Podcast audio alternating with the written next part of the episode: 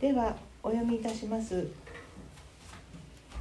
人の心を探る方は御霊の思いが何であるかを知っておられます。なぜなら御霊は神の御心に従って生徒たちのために取りなしをしてくださる方です。取りなしをしてくださるからです。それではこの箇所から「神様の本音」と題して斉藤良二牧師が御言葉の取り次ぎをいたします。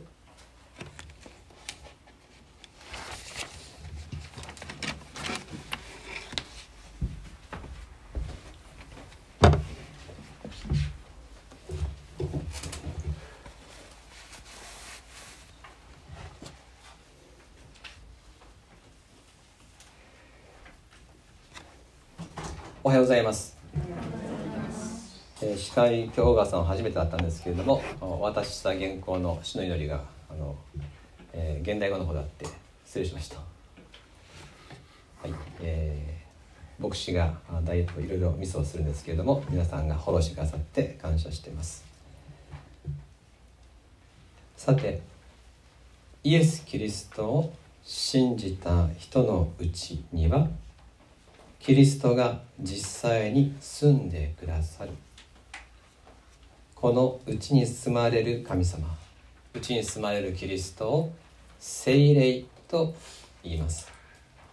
前回は私たちを愛するキリストの霊は私たちのうちで私たちのために祈り続けてくださっているということを味わいました。今日はその続きです。ここで強調されていること。今日の御言葉が言っていることは神様と私たちのうちに住まれる精霊とは思いにおいて全く一つであるということが強調されています。ご一緒に読みしましょう。ローマ8章27節3、はい、人間の心を探る方は御霊の思いが何であるかを知っておられます。なぜなら御霊は神の御心に従って生徒たちのために取りなしてくださるからです。この人間の心を探る方と表現されているのが私たちの神様のことです。神様は全てを把握されている方であり私たちの心を全部いつも知ってくださるお方である。神様は全てを知る方だということ。そして、えー、この方は神様は御霊。すなわち精霊が何を思っているかもご存知であると。当たり前のことなんですけどね。神の霊ですから。けれどあえて書かれているわけです。精霊がいつも私たちのうちにいて鳥なしの祈りをしている。私たちのために祈り続けている。そしてその祈りの内容は神様の御心に従って祈っている。つまり神と精霊との間にはもうこのすごく連携が取れている。連絡がついている。一つのこの働きをしているっていうこと。一致っていうことはですねあえて言うまでもないことだと思うんですよ。けれどもあえて記されているわけです。神と私たちのうちに住む神の霊が連携が取れている。全て一致しているっていうこと。それをきちんと私たちはもう前提として持っておくことを今日の箇所教えてるわけです。でこれはあえてそれが書かれているということは私たち人間に対する配慮であると思うんですね。と言いますのは私たちのこの社会の中ではどれほど親しくてもなかなか全部一致ってないんですよね。えー、分かり合うっていうことがなかなか難しかったりしませんか、まあ、どうしてもこの連絡ミスとかですね、えー、連携がうまくいかないことってあるわけです。本当に一つになるとなかなかできません。で精霊ってこう言ってもですね目に見えないわけでしょ？私たちのうちにいらっしゃる神の霊と言われて私たちはそれを見ることはできないし全知全能の神が私のうちに住んでるっていうこの聖書の恵みはちょっと大きなことすぎて私たちにはなかなか理解が追いつかないわけです。ですから私たちはつい自分の普段の価値観で物事を考えるわけですですからこの私のうちにいらっしゃる精霊がまさに神の霊であって神と全く一つなんだっていうことが大丈夫かなっていうですねいささかの不安を感じるわけです。まああの今回ちょっとあのいろいろ配線をですねあの工事してもらったりしたんですけれども2階にですね下の映像を送るのをですねやり直してるんですね。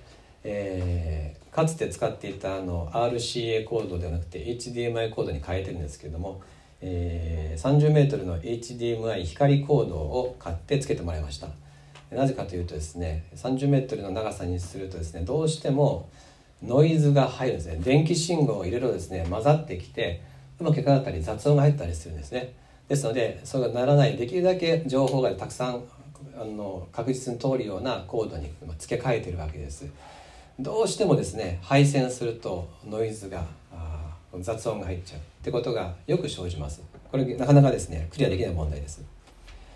でまたですね私はあの若いも若者たちとたくさんですねあのいろんな若者たち関わってゲームしてるんですけど今の最先端のですねインターネットでするゲームでもよく起こるのは通信エラーが起きるんですね、えー、中国の友達オーストラリアの友達と世界中の友達とつながって遊んでるとパッとですね動きが止まったりですね通信エラーが生じましたってです、ね、なったりするんですね。どうしてもこういうこと起きるわけですよ。もう世界中張り巡らしてるインターネットを使ってますから。こういう、えー、タイムラグとかですねノイズとかエラーっていうことはもう今の社会ではついて回ってます。しかし神様と精霊との間には一切その時間のずれとかですね雑音が入るとかがないっていうことを聖書は2000年前から伝えてくれてるわけです。私たちのうちで祈り続けている御霊働き続けてくださっている精霊は完全に神様の御心と連動している連携しているんですよ。そのことを聖書はあえて語ってくれる。そう考えますと私たちのうちにいらっしゃる方は非常に心強い助け主ですね。途方もない方がいらっしゃるわけです。神様と完全に一致してる方が私のうちで働いてくださっている。イエス・キリストは天にいらっしゃるという表現は間違ってません。しかし同時にキリストは精霊によって私のうちに働き続けてくださる。では今日27節で出てきた神の御心に従ってっていうこの御心とは何なのか。神様と精霊とが連携し連動して何とかして私たちを導こうとしているその神様の本音の部分思いの部分に触れてみたいと思うんですね。3つの神様の本音っていうことをご一緒に味わいたいと思います。第一に神様の本音。それはあなたと共にいたいということです。愛とは共にいることです。神様私たちは愛されています。ですから私たちと共にいるということを強く願ってくださっています。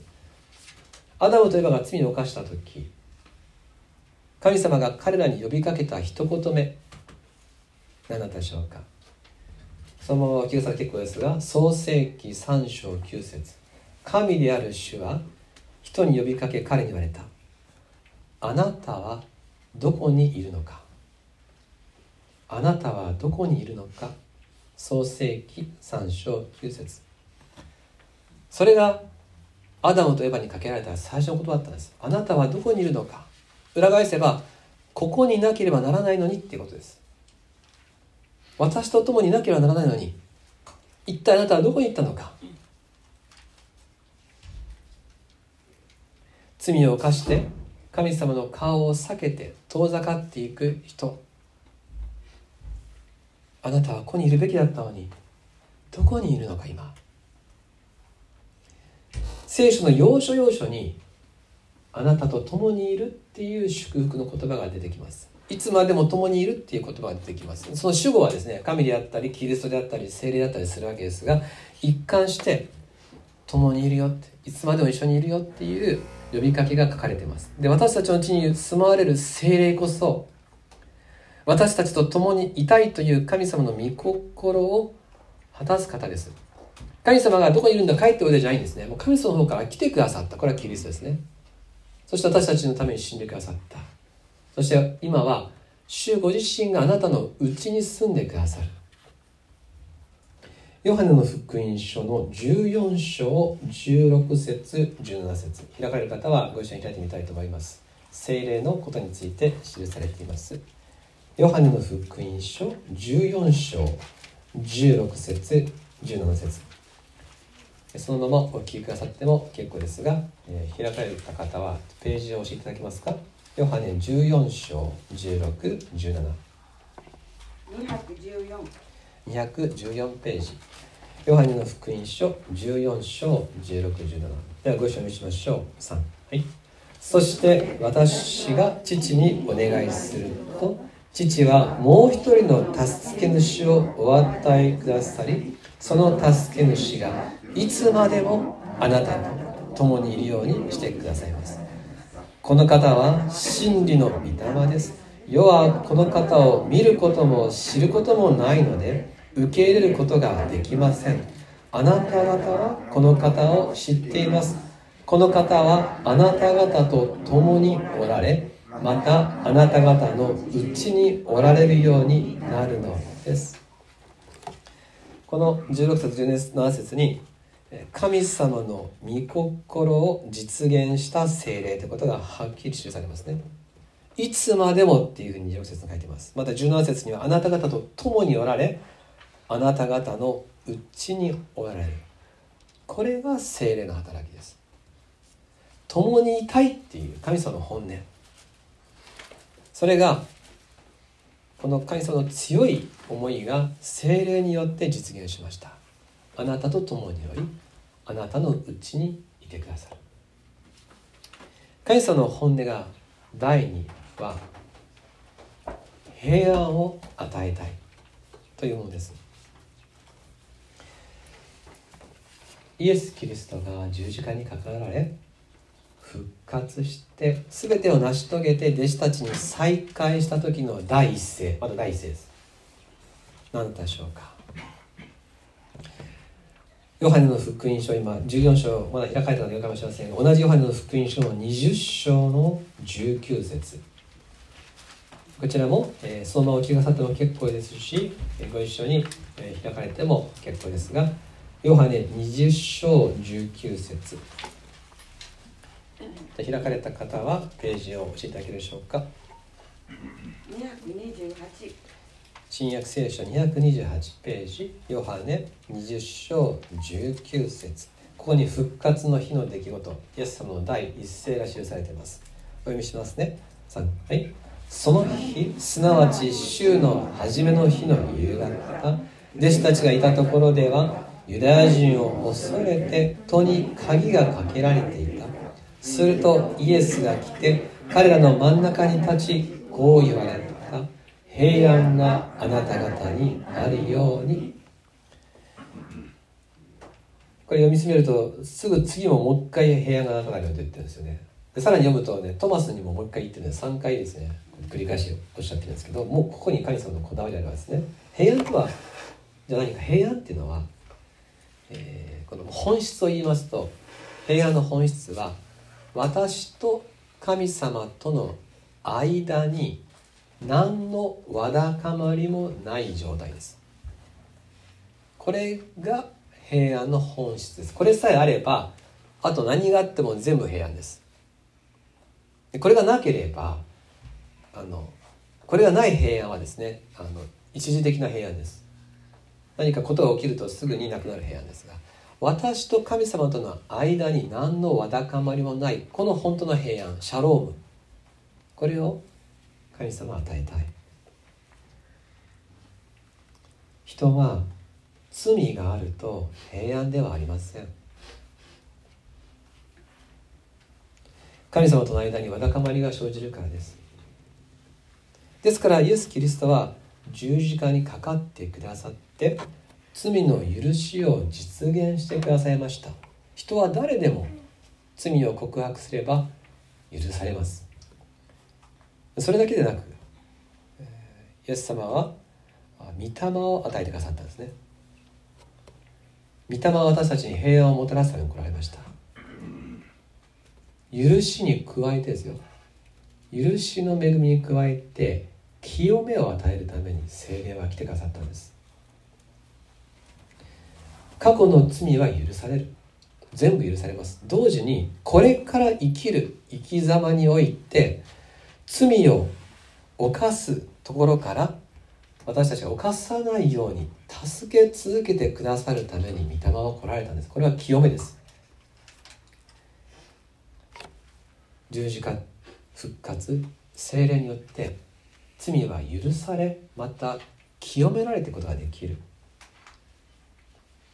その私たちを清めるために精霊は祈り続けている。そしてまたもう要所要所で御言葉を思い出させてくださって私たちに気づきを与えてくれます。そして私たちが自分で祈れるように導いてくださり愛のない生き方から愛に根ざした生き方へと書いてください。この清い生き方っていうのは結局は愛の生き方です、えー、清さっていうのは愛することです。愛すると人は生き方が清くなります。ですから私たちを愛がなかった考え方から愛のある考え方にしてくださって愛こそ私たちを罪から守り清めてくださるもの。そちらへ促してくださるんですね。でこの許しと清めの中にいる時に人は本当に平安なんです。何のわだかもありません。今までのやってしまったことも許されてるし今私は心の中に愛をいただきながら何が正しいだろうと思いながら生きている時。人は自分に対しても人生に対しても顔を上げて生きることができます。天のお父さんって祈れるわけですそういう時は。精霊は天のお父さんって祈ろうっていうふうに呼びかけてくれるわけです。罪を犯したんだったら謝ればいいんだよと。また自分が無力なんだったらその無力ですって自分を差し出したらいいんだよ。そして私たちを天のお父さんって祈れるようにしてくださるわけです。私は過去にいろいろやってきました。今も自分は低空飛行のしょうもない自分です。でもその私って天のお父さんって見舞いに出る時に主の許しを守りを経験することができます。いつでも平安がもたらされるわけです。そうです。祈ればいいんです。精霊が導くままに天の父さんって祈るならばすぐに心に平安は届きます。窓を開ければ光が入ってくるでしょう。なぜでしょうか？光が待ってるからです。光は溢れてどこにでも入ろうとして待ち構えてます。同じことです。私たちが主に心を開いてお父さんって呼ぶ時に平安は待っていたものとして勝手に入ってきてくれます。なぜならば主の平安は私たちを満たしたいという強いこだわりの中で常に私たちの祈りを待っているからです。神様の2つ目の本音は平安を与えたいでした。神様の本音の3つ目は永遠の命を与えたい。それが神様の本音です。愛は共にいたい。愛は平和を与えたい。そして愛はいつまでも共にいたいと願うものです。神様私たちに願われるのは永遠の喜びです。ヨハネの福音書を何回か書いてますがさらにヨハネの福音書の6章39節40節。こちらも開かれる方はご一緒に開きましょう。そのままお聞きくださっても結構です。ヨハネの福音書6章39節40節。開かれた方あのページを教えていただけますか？ヨハネ6章3940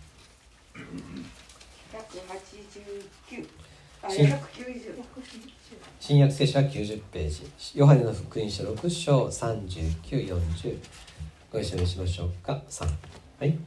私を使わされた方の御心は私に与えてくださった全てのものを私が一人も失うことなく終わりの日によみがえらせることです。私の父の御心はこう見て信じる者が皆永遠の命を持ち私がその人を終わりの日によみがえらせることなのです。イエス様がね私を使わされた御心ははっきり書いてますよね。でそして永遠の命を与えたいという強いこだわりは一人も失うことなくという表現とか皆という言葉に表れてます。でもう漏れなく全員を。そしてイエス様はこれを語りながらご自分は十字架で死ぬっていう決意をしてるわけでしょ。イエス様の死。本当に死んでくださったそこに神様の思いが現れてます。私の救いのためなら命も惜しまない。そしてイエス様は死んでくださってまた復活してくださって同じように私たちも後の日に復活するということを身をもって実証してくださいました。初歩ですね。私がこうなる。あなたたちもそうなるんだよと。示してくださった。そして精霊を与えてくださったんです。神の霊は私のうちに今住んでくださっている。この方は最初に見たようにいつまでも共にいてくださる方でしょう。精霊がいてくださる。私たちの肉の体は朽ちていきます。いつか死にます。土に帰る。無に帰します。しかし精霊はずっと一緒です。永遠に精霊は私たちと共にいてくださいます。ということは永遠の命はもう始まっているということです。よろしいでしょうか？なぜならば御霊はずっといてくださる方でしょ？永遠のつながりです。それはもう始まってるでしょ？だから永遠の命っていうのはいつかもらうもんじゃなくてもうもらってるんです。主があなたと共にいたいと願ってあなたに平安を与えたい許し続け清め続けながら永遠に一緒にいてくださるという救いの技は始まっておりもう完結している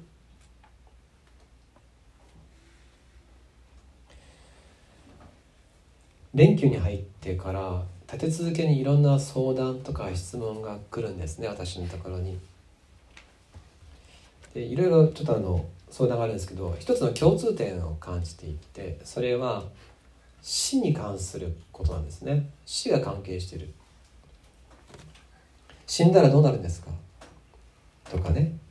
自ら命を絶った人はどうなるんですか？とか。そういうこの死が絡んでくる質問を本当にあの立て続けにですねあまた来たね答える前に来たぞみたいな感じで来たんですね。なんでなんだろうと思ったわけですが連休に入って普段ずっとモヤモヤしてたり考えたりしてることがあったのを連休に入ったので時間ができたのでそれを文章にして牧師に送ってきたんだなと。そういうことで腑に落ちました。なんで続くのと？あそうか連休に入ったんだ。世の中休みに入ったんだなと。そして、えー、なぜみんな一様に死に関することを問うていくんだろうと思ったんですが考えてみればこうあそうかと。みんな本当は死を意識しているんですね。常に。死を恐れ。そしてまた死を避けたいと願っている。だけどできるだけそれを考えないように普段はしている。あるいは忙しさの中で、え、気をそらしている。けれど実はそれは気になっていてやがて何かのことがあった時にもうそれに直面せざるを得なくなって答えがないことに気づく。そういったことかと。だから人はみんな常に死に怯えているということなのかなと思ったことでした。神様はそこから私たちを解放したいんです。その死に縛られる。死への恐れに縛られる生き方から私たちを自由にしたい。と強く願ってくださいます。だって死をいつも恐れ死から逃げるために生きているってことはそれ実は生きてても死んでるのと同じなんですね。ゆっくり死んでるようなもので常に心に死の不安を感じながら死に支配されてるわけですがそれは生きてても死と一緒に生きてるんです。そういう死を恐れて人生を消費するんなくて命を喜ぶ日々をずっと過ごさせたいと神様は願ってくださいます。永遠の命。私のうちにキリストの霊がおり私を愛し私を生かしている。もう命は始まっている。この肉体が死んでもなお私たちは天において主と共に生き続けるということがすでに始まっているという確約を精霊を与えてくれる。神様の本音。3つ今日紹介しました。共にいたい。平安を与えたい。永遠の命を与えたい。結局それは一つの本音にまとめることできます。結局のところすなわち私たちを愛している。それが神様の本音。あなたを愛している。もうそれだけです。その愛の現れ方がさまざまに恵みの形をとって語られていますが結局のところ神は愛であるという聖書の一言に集約されます。御霊の内なる祈り。常にそれは愛の祈りなんです。精霊が私たちのうちでずっと普段の立つことのない祈りをし続けていて常に私たちが愛によって守り続けています。この神様の御心を私たちは聖書を通しまた精霊の助けの中で心に知ることができている。この心に愛が届いている。ならばですねならば神様の本音がもう分かっているならば私たちはその愛に対して応答していくものでありたいと願います。その愛に応えていきたい。それを神様はとても願ってくださっています。愛が届いて反応が返ってくること。そこに喜びがあるわけですよね。私たちが愛に応答できるように精霊は常に全力で祈りまた私たちを導いてくれます。では神様の本音に対して応答するにはどうすればよいのか。神様の本音第一は共にいたいでした。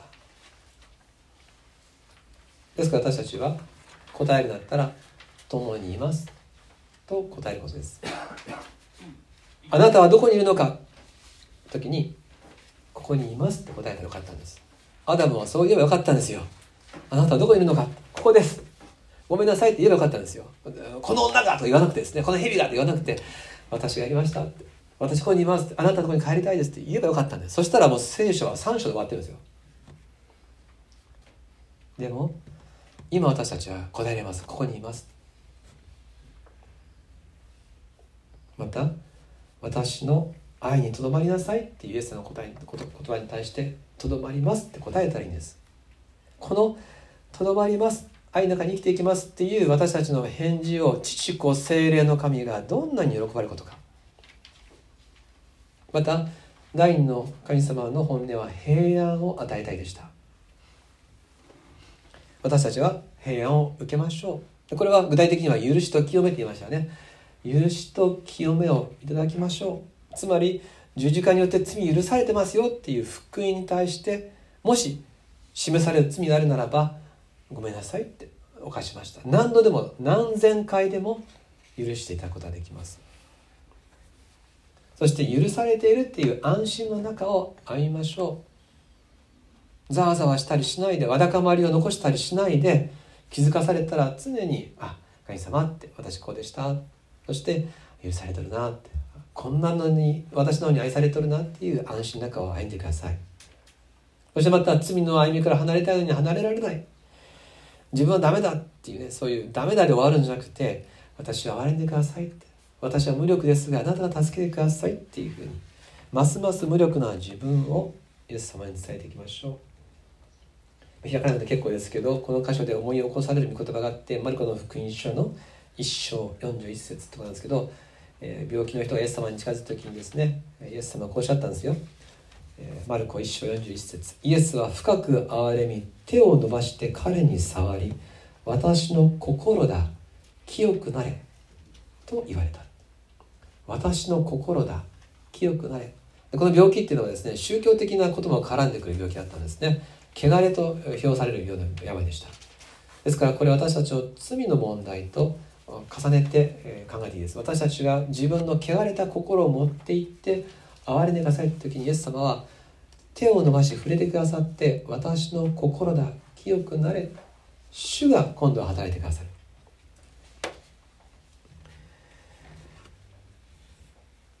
私たちがわだかまりを作るんですいつも。神様の方で私たちとのわだかまりを作ったりしません。私たちが神様との間でわだかまりを作るんですがしかし解決してくださるのは神様です。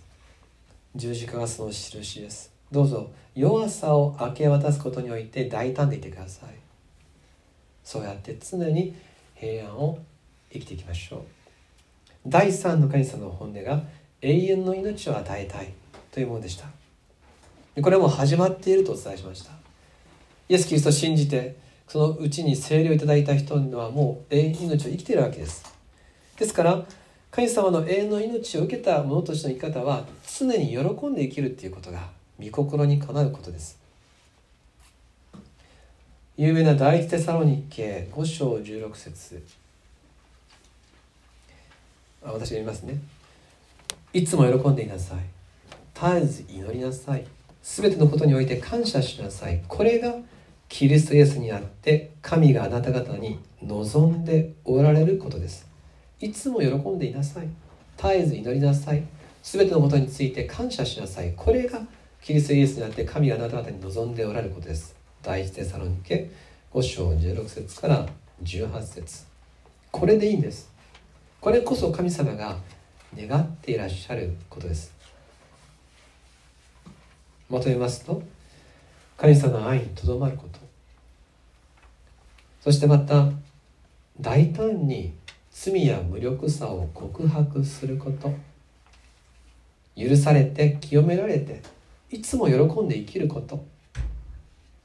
これが神様の愛に応答するということです。滝に打たれることじゃないです。多額の献金をすることではありません。なんかノルマを果たすような奉仕をすることでもありません。全く違います。もう全部逆です。私はここにいます。無力の私はここにいます。罪の犯した私はここにいます。でもあなたはお父さんと言います。あなたに愛されて幸せです。すなわち親の胸に抱かれる幼子のようにこの方の愛にそのままの私で答えていくこと「アバ父よ」と「お父さん」っていうふうに叫んでいいんです。いつでもどの時でも叫んでいいんです。私たちのうちで御霊が叫んでる「アバ父よ」って叫ぶんだよ。お父さんって祈ればいいんだよ。常にそう呼んでいる私たちはその聖書とキリストと精霊によって語られるこの導きに共に応えていきたいんですね。本音で愛される方に対して本音で私たちも答えていきましょう。最後にもう一つだけ心に覚えたいことがあります。本日取り上げた御言葉をもう一回読みたいんですがヨハネの福音書の6章40節にこう書かれてありました。ヨハネ6章40節。私の父の御心はこう見て信じる者が皆永遠の命を持ち私がその人を終わりの日によみがえらせることなのです。イエス・キリストを見て信じる人をよみがえらせる。それが神様が切に願っていらっしゃることです。私たちはすでにイエス・キリストを見て信じました。でも私たちの周りにはそうでない方たちがたくさんいらっしゃいます。その方たちのことも神様を愛しており救いたいと願っていらっしゃる。神様の御心は一人でも多くの人が救われることです。内なる精霊が私たちを宣教に駆り立てるんです。祈祷会の時に祈りの課題で常にこの誰々さんがイエス様に出会えますようにっていう課題が出ます。家族のことであったりまたこの知人のことであったり。君教会ではそんなに伝道しましょうって言ってないですよね。牧師は別に普段ですね宣教しましょうしなさいって言ってません。そういう伝道ノルマも別に教えの中にありません。宣教しない人は救われませんとかってそういうことでもありません。なのに私たちのうちには常にイエス・キリストを誰かに知ってほしいという気持ちがなくならないんです。なぜかというとそれは精霊があなたを促すからです。人々を救いたいというキリストの愛があなたのうちで燃えるからです。主の御心を知れば知るほど同時に宣教の思いが募ります。そうなんです。だから私たちは神様の本音として私の絵の愛だけじゃなくて他の人への愛を覚えて伝道に心が向かわざるを得ません。伝道する人は信仰が強い人じゃありません。伝道する人は自分が罪人だったけど許されたということを知っている人です。許された罪人は誰かの救いに思いを向きます。救われた人は誰かを救うことをせずにはいられません。もしも今日あなたが精霊と聖書により神様の愛を改めて味わい喜びを思いつつ同時に宣教への思いがあることを確認するならばならばです。救われた喜びを賛美しつつ同時に献身しましょう。私を用いてください。と身を捧げる祈りをいたしましょう。祈ったからといって何か起きるわけじゃないかもしれません。でもまず神様に私を捧げます。そう答えてください。それをしなければ救われない世界ではありません。これは献金と同じです。愛されて生かされた時に自分もまた神様のためにしたいっていうその思いを告白することです。では今日の御言葉に終わります。ローマ人の手紙8章27節。ローマ8章27節3はい。人間の心を探る方は御霊の思いが何であるかを知っておられます。なぜなら御霊は神の御心に従って生徒たちのために取り出してくださるからです。お祈りします。天のお父様あなたの愛が聖書と十字架によって明らかにされました。今日もこの愛が精霊によって心に注がれています。あなたの御心が愛であることが分かったので私たちも愛を持ってあなたに応答します。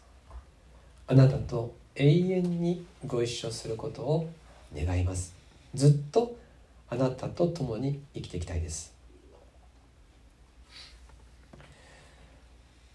私たちにこれからも御言葉を与え導きを与えてください。そしてあなたが誰かを救おうとする救いの技に私たちを使ってください。イエス・キリストの名によってお祈りします。アーメン。